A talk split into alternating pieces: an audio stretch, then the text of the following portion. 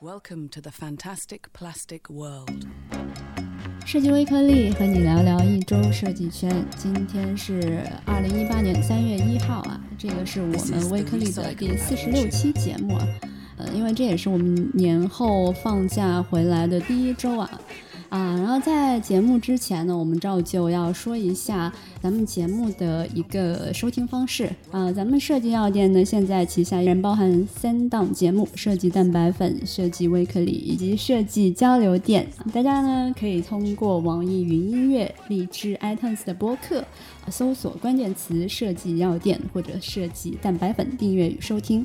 啊，另外呢，如果想进一步了解咱们每期节目的图文资料的同学，也可以在咱们微信公众号搜索“设计药店”，电是电流的电来查看。不过我们公众号，近期也做了一些小小的调整，对吧，高丽？对，为了大家能够更方便的查到每一期的一个节目的图文版，大家可以直接在快捷回复里面直接回复这一期的数字，就比如说这一期是第四十六期。大家可以直接回复四十六，就能够直接查看这一期的一个图文版了。嗯，应该是，呃，比以前的菜单可能会更容易找一点。对对。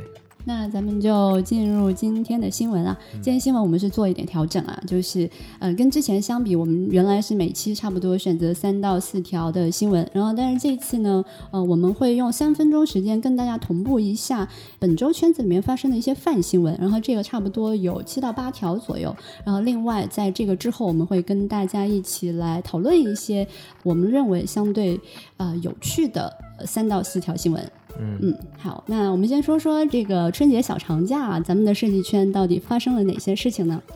呃，首先第一条新闻呢，就是陈可辛用 iPhone 叉拍摄的春运大片，三分钟。呃，这个春节期间应该都是刷爆了大家的一个朋友圈。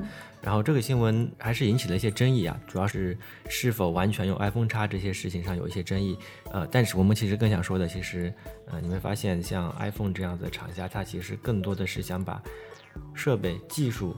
以及拍摄方式在教会给大家，其实更多的是 how to 部分。然后它也有一个专门的网站在介绍，比如说像慢动作啊这种，或者说你是如何把这种技术跟你的情感去做一个结合，这样子一个网站。呃，我们到时候会把这个网站一起放在我们的参考链接里面。然后第二条新闻呢，是京东呢在狗年的时候，它发布了它的一个狗年贺岁大片 Joy Story，呃冒号 Joy 与鹿，白鹿的鹿。嗯，我感觉这个片子还是超乎我的一个预期啊。对于我，呃，一般看的这种品牌形象的这种动画片来说，呃，我还是建议大家去看一下的。查了一下它资料，它也是好莱坞的一个顶级团队，用了一年的时间去把它打造出来的，大概就是几分钟的一个时间。然后那个团队就是以前做那个肥版国家地理的，就是那个什么是肥版？就是一个气球，那个动物跑着跑着变成一个气球。就是那个那个短片，大家可能有印象，也是很早以前的，其实就是一个团队。嗯，然后第二条新闻就是关于京东狗的。第三条新闻呢是关于大家在春节过年的时候啊，应该也被一个二零一八年万年全家福的一个呃 H 五刷爆了大家的朋友圈。主要方式还是就是大家把布置一下自己的一个家，然后摆一个全家福的一个形式，然后分享出来。嗯嗯。第四条呢是张艺谋导演的《北京八分钟》在平昌冬奥会上亮相，嗯，啊，这个给大家看一下就可以了，嗯，然后第五条呢就是呃也跟体育有关吧，二零二零年东京的奥运会以及残奥会的一个吉祥物，经过了三个月的一个投票已经确定了。有意思的是，这个里面投票其实一半以上都是由小学生投的。然后那个东京的副东京的奥运副主席，他是这么说的啊，其实倾听孩子的意见啊，可以使本届的奥运会更受关注。然后孩子他也是奥运会的一个财富，嗯，所以他是这么去理解。然后他让就是日本的小学生都去投的这个票。第六条呢是前纪念碑谷的主创王友健，呃，他为玩家呈现出了移动端的一个新作 Florence F L O R E N C E。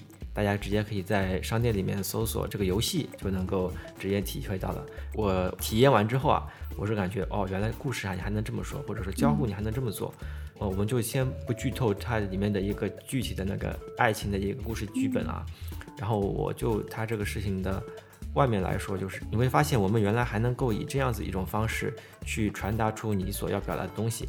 比如说表达东西包含你的交互形式，然后故事给人的节奏感，你可以打破以前这种视频平面等等这种传统的沟通方式，你会发现可以用这样子一个形式去传达出你的感受，或者传达出作者的感受，这个是给我印象非常深的。然后这感觉对我们做设计的同学，特别是对我们做这种传播的同学，在这种移动端的一个探索方式上面，或者传播的探索方式上面，还是有很多。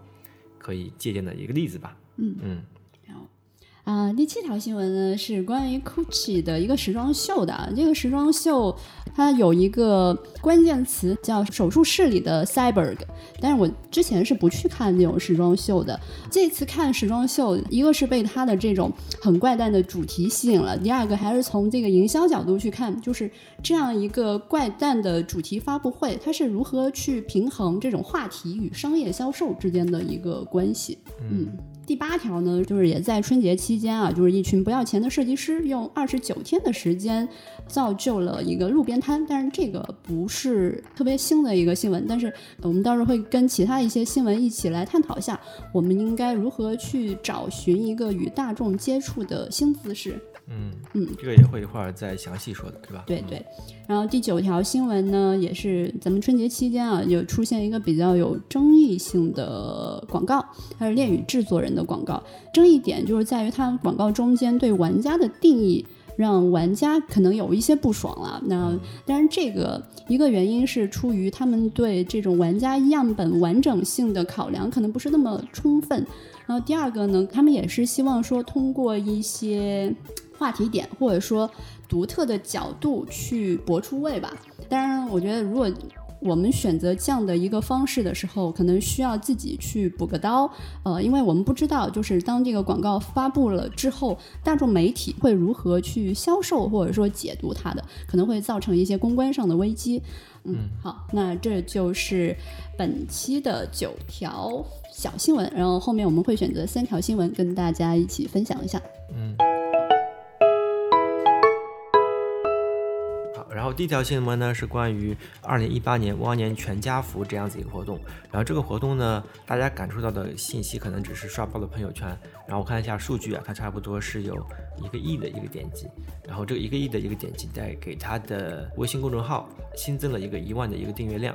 它这个品牌在之前差不多是七百多，的确是个初创品牌嘛。这个活动之后，差不多就是增加了一万吧，这样的一个状态。然后这个活动我再简单介绍一下，这个活动打开了之后，风格还是比较吸引我们的，也有一定的可玩性、可定制性，并且在最后分享的时候，或者说你这个东西看完之后，也没有那么强的被广告感。嗯，没看到啊，最终是个广告啊什么之类的，看着蛮公益的一个小福利哈。对啊，就是给大家准备的半年时候用的一些一个工具吧，你可以这么去理解。然后你分享出去也没有很大的一个负担。给我的感觉就是，你在春节时候去分享一下这个东西，和那些在春节期间出现的素材还挺不一样的。那些素材是指，比如说流量明星啊，才跟你去做一些说话呀，然后或者说是那种特别深度的长文案搭配年度走心大片那种。那种那些感觉分享的是别人的东西，但是这个分享的好像是自己的东西啊。因为我家的狗，我家的花花草草，我家的爸爸妈妈这样。嗯嗯，和我一般的春节之前看到的广告还是有点不同。活动里面的首页里面也说了这么一句话，就是无论亲人、孩子、宠物、朋友，每个人的家人都各自不同，然后却给了我们相同的陪伴，然后把陪伴定格，这就是全家福的一个定义，就是没有任何的这种。嗯，品牌啊什么的露出，然后他只是让你去制作出一张你的全家福，这个大概就是这个活动的一个背景。然后我后来又查了一下，因为我还是比较感兴趣，我感觉一亿的一个点击，然后又做的这么公益，他们是以一个什么样子的目的，然后以什么样的一个想法去在做这样的一个活动。然后我看了一下背景啊，然后这个公司就是刚才说的 P U P U P U A R A 这样子一个公司，它其实是一个初创的一个公司。成立也就只有几个月，好像是九个月。然后他呢，创始人之一是张思川，张思川是陌陌的联合创始人之一。然后他也是陌陌的创始人唐岩的妻子。然后他在陌陌的时候是担任的是设计总监、市场总监、海外运营总裁等职务。然后去年的十一月，张思川就退出了陌陌的一个董事会，开始了他的一个创业之路。这个项目呢，就是 P U P U L A。这样子一个儿童的一个生活品牌。当时的微博粉丝刚才说的好像是只有七百零九人，微信公众号应该也不会很多。然后，但是这样子一个活动之后，他们的微信公众号的一个订阅差不多到了一万多。呃，因为的确比较弱嘛，因为在这个活动里面，你不会想到这是一个儿童品牌，或者说你只有像我们这种可能会看一下这个品到底是哪个公司在做这样子一个活动，这样子一个目的扫进去看了一下，所以感觉这里的转化其实还是比较深的，至少他没有在这个内容上面直接去把你说。我们是个儿童品牌，这样子一个内容点露出来，然后有一个访谈，他也采问到了这个问题，就是在问他为什么要把这个品牌藏得这么不显眼，呃，然后他们公司这么回答的，就是他其实并不是想一开始让所有的人都来关注他们，而是希望筛选出真正对他们感兴趣的一个用户，所以我感觉他们这样子一个闭环或者这样子一个思路可能是通畅的，所以他一开始也能够选择这样子。呃，因为我感觉，如果他一开始把品牌录得很强，然后最终只有一万人，那我他可能是没做好，然后这样子说。但是我感觉他一开始设计的时候，没火之前他就是这么设计的，他就是为了表示出他们的这样子一个态度吧。可能他认为，嗯，我不想把品牌录得那么那么强，当然也有可能就是他成功的一些原因之一嘛。至少他在一开始是有这么一个点，会体现一下这个点，所以我认为应该也还说得过去。然后还有一点就是说。我们可以这么去看它，它其实是呃联合创始人，刚才不是说是设计总监嘛？我感觉这里包括它这个产品的一个给人的感觉，其实还是有一定的设计风格的一个驱动力在里面的。相比于品牌或者说产品这样子直接的切入的角度，还是会有点不同。我们其实也可以看到设计风格的影响力，大众其实还是能够感受到的。虽然这个是很容易被迭代掉的，但是还是能够被感受以及被大众所认可的。嗯，这个是这个新闻的一些背后的故事吧。下一条新闻哈，是我们说的那个，就是一群不要钱的设计师用二十九天时间造就了最美的路边摊啊。嗯。但我觉得这个已经不算是什么新闻了，因为在去年九月份的时候，不是有咱们腾讯不是有一个。二十六个腾讯设计师，然后也是路边摊火了嘛？对，因为以前报道过这个新闻，我们是吧？对。然后他们的形式其实也是跟上次那个一样，就是在帮助那边的一个商业街，对吧？对对。然后去帮他们出山里，以设计的形式在帮他们做包装，包括店铺的海报、展板这样的一个形式再去包装。对对，因为说起这个新闻之前的前一天哈，我正好跟高丽我们也分享了一个新闻，叫那个。stage 舞台的这么这么一个新闻，就是当时我看到这条新闻的时候，是先看到朴树那个，呃，他是在那个后海做了一个现场的这种 mini life 的这种呃小的音乐活动吧，然后我点开了听了那个歌，因为它有现场很真实的一个群众的一个拍摄呃环境，然后我觉得那个歌我就听得特别。呃，就稍微会更加有代入感，因为那个情境让我有代入感。后来我就去查了一下，然后它其实是一个朴树成。Stage 舞台的这么一个系列节目的第五期啊，然后于是我就回头又去寻了这个节目的其他的几期节目啊，然后就发现他们这个节目它是由那个张亚东发起的这么一个音乐视频类的这种尝试吧，嗯，对，尝试。然后它的核心理念就是说生活就是舞台，所以它很多的节目它就就不拘泥于时间地点。不拘于传统的音乐的沟通方式，就比如说你听个专辑、听个磁带、听一个，哪怕你在电台上面听一个 MP 三对吧？他认为音乐应该。对，不只有这种接触方式。对，他就抛弃了那种音乐，就一定要有一个很大型的呃舞台，哪怕演唱会这种。对，一定一定要有几十万的观众，就是不是这样的。然后他们那个选择的地点就相对比较有特点吧，就像那个第一期是在火锅店，第二期是在那个什么公交车里面，还不是公交车站，就公交车里。呃，行驶中的公交车里面。对，移动中的音乐舞台哈。嗯，而且。就他如果就在移动公交车里面唱了，那这个事情可能就没有那么有实验性。关键是你还能到站上车，然后上车了来了那些人，他们会看到你在里面表演的时候的这种感觉，嗯，以及他们的反应，这个才是一个完整的一个闭环，我感觉。对，然后你说的这一点哈，我是在看第一期的时候，我觉得他们可能还不是那么成熟，就没有找到。对对对，火锅店那个没有找到他们这种形式的一个核心是什么，所以我看到第一期的时候，觉得好像不是特别的成功。第一期的一个，嗯，你要给的听众描述一下，第一期就是他们在上面唱，然后后面就是一圈听众在后面围着听拍照。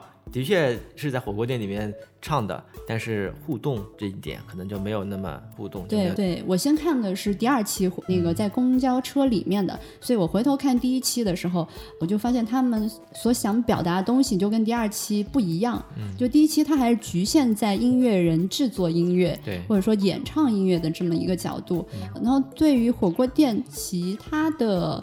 顾客啊，店员的反应其实没有那么细致入微，会比较笼统。然后整个下来的几分钟的镜头，基本上就是围着那个制作音乐的人在转。嗯，所以可能这第一期没有找到核心，但第二期我觉得就发现了问题。对，发现问题，而且我觉得在不断的优化，后面应该是对对对，改进后我觉得还是比较有意思的。所以结合到。呃，我们说那个设计师去为路边摊的这些呃叔叔阿姨去服务的时候，我们就发现，呃，我们现在到底应该是用我们的设计是用什么样子的语言跟我们的大众去做接触？你做的接触可能只是你在公司里面做好你这个平面稿。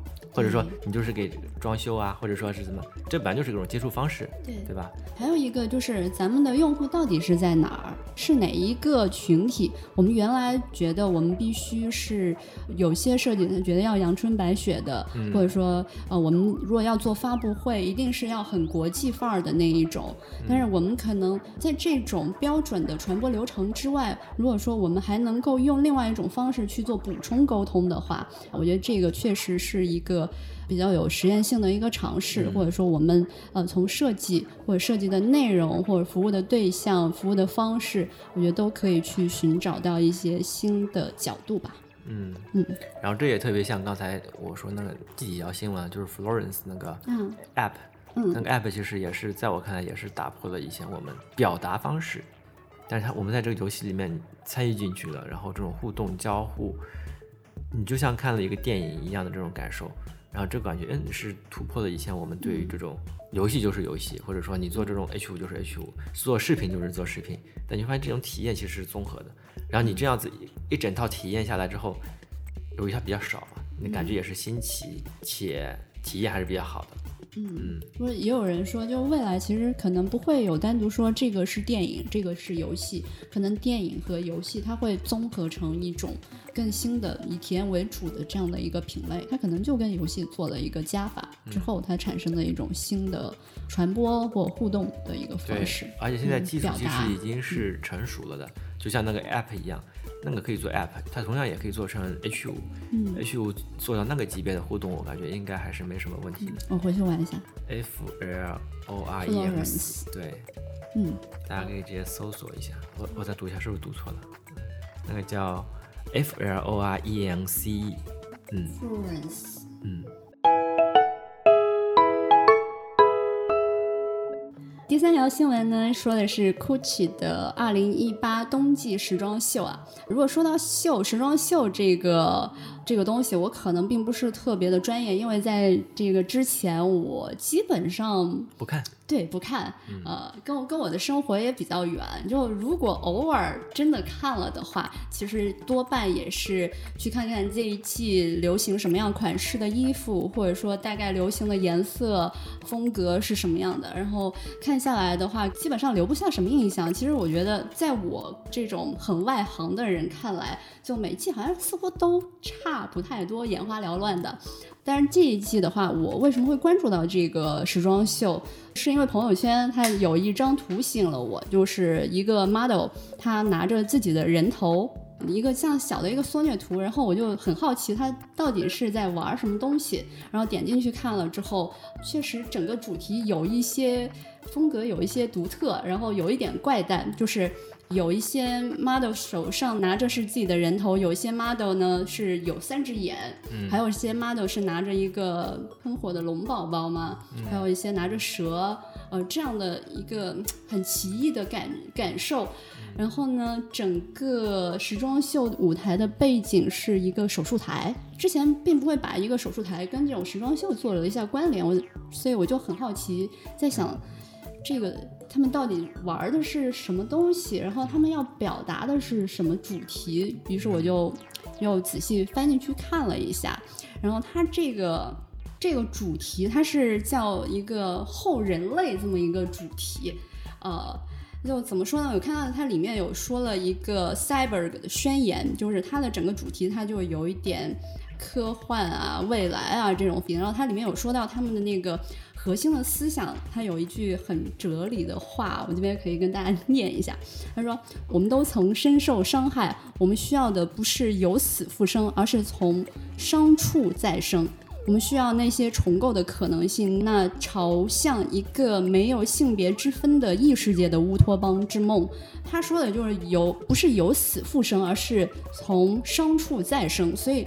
他为什么从从深处伤受伤的地方啊伤就是我不我不是从嗯由死复生，而从受伤的地方再生。嗯，就也就是说后人类会是一个什么样的？就像是工壳那个谁，巴特眼睛受伤了，然后安装了一个义眼这样子的。我我觉得应该可以这么解释。那也就是说，为什么他会有一个手术台这么一个东西？他的解释就是那个设计师叫那个什么。Alexander 是 Michelle，大概是这样，就是他认为他也是在做这种重构拼接，然后呢，他把这种后人类的这个东西跟衣服，它也是一种。性格上的表达，然后他把这种东西剪辑到自己的衣服的表达上，他要把这个概念融到他的衣服设计里面。对对，然后它里面不是提了好多个无吗？我那天有跟你说什么？呃，无性别、无场域、无无边界，反正就大概是这样无。然后，但是它里面就提到一个混血，就混血不是不是我们所谓的这种中中亚混混血啊，就不是那种人种之间的混血，而是说人和机器的混血。然后还有一个人和自然的混血，就是人、机器和自然三者的混血，怎么融到衣服里呢？怎么融到衣服里？那这个是个人从他的秀场上去看出的一个表达。那比如说他们那个有一些 model，他是有一个羊角的，嗯，或者他有一眼的，然后或者说他是把自己头放在手上，他认为这是。这是他对这种东西理解的表达，但是每个人都对这个东西看法不一样。但是这个不是关键，嗯，关键的点是在这个感受是比较先锋的，或者说比较你认可的这个观点是吗？对。但是你这季的衣服，如果你把它做的非常奇特、很惊悚，你把它呃不是惊悚，能不能说惊悚？就是你把这个东西做的非常奇特，在衣服上做的表达非常奇特，接受这个概念的人。就是他接受你的概念，但是他会把这个东西穿出去嘛？我觉得又又有点难。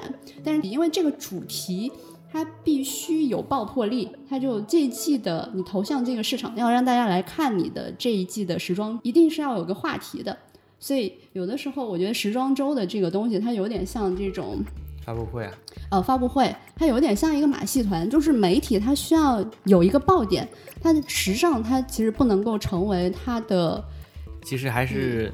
发展到已经后期了，你光靠衣服上的纯粹的这种比拼，已经不能够突出你的这种不同点，而在于你卖的是这种你理念或你的概念的认可。如果你认可到了这种理念，你可能就会对他的衣服有附加值，应该是这样的一个。对，但是呢，如果你的这个衣服太奇特，就它的独立性太强，概念太强，你又不好意思把它穿到街上，就你这个衣服的销量有可能会。因为这个原因而受到一些抑制，嗯，但是呢，如果你从传播上来看，它媒体又需要你有这么一个话题点、谈论点，嗯，你才能够把这个事情传播出去嘛。所以你看到这个里面，它就平衡平衡的很好，就是呃，你把那个模特身上的一眼拿掉，手上的头拿掉，然后那个脚拿掉，你发现那个衣服还是普通的衣服啊，就是你认可它的概念，然后大家也看哦，这个是今年时装周上的那款衣服，但是你认可它的这个思想，但我穿出出来还是相对来说能够被大众接受的。那我我也觉得，哎，我是这个人划分为这个人群的一部分，所以我觉得他是把这两个东西平衡的不错。就衣服，衣服对衣服，它依然能够被大众接受。你把那个头套拿掉，嗯，所以，而且它它又赢得了这种流量，对。然后我觉得这个是我们能能从它这个发布会上学习到的一些东西。我我就想看图，现在想。好吧，那这个就是第三条新闻，关于 GUCCI 的二零一八秋冬季时装秀。嗯嗯，好。那本期新闻就是这样，然后我们这次的新闻跟从前不同，我们说了呃一系列的泛新闻，对那些泛新闻的所有的链接都可以在我们的公众号里面，我们会把这个新闻的来源以及背后的一些故事，可能放在公众号的参考链接里面，大家可以直接去点击查看。比较详细说的那些新闻，可能我们会以图文的形式直接放在我们的公众号里面。嗯嗯，好，那就这样。好，那我们本期节目就是这样。让大家可以通过网易音乐、iTunes 上面的播客搜索“设计药店”或者“设计蛋白粉”来订阅与收听我们的节目。呃，大家也可以通过微信公众号“设计药店”电视电台的店来查看我们节目的图文版以及详细的链接。大家可以直接回复四十六，呃，在我们的公众号里面就能够直接查看到本期的节目。是没有啊？好的，那本期节目就是这样。嗯，好，好，拜拜。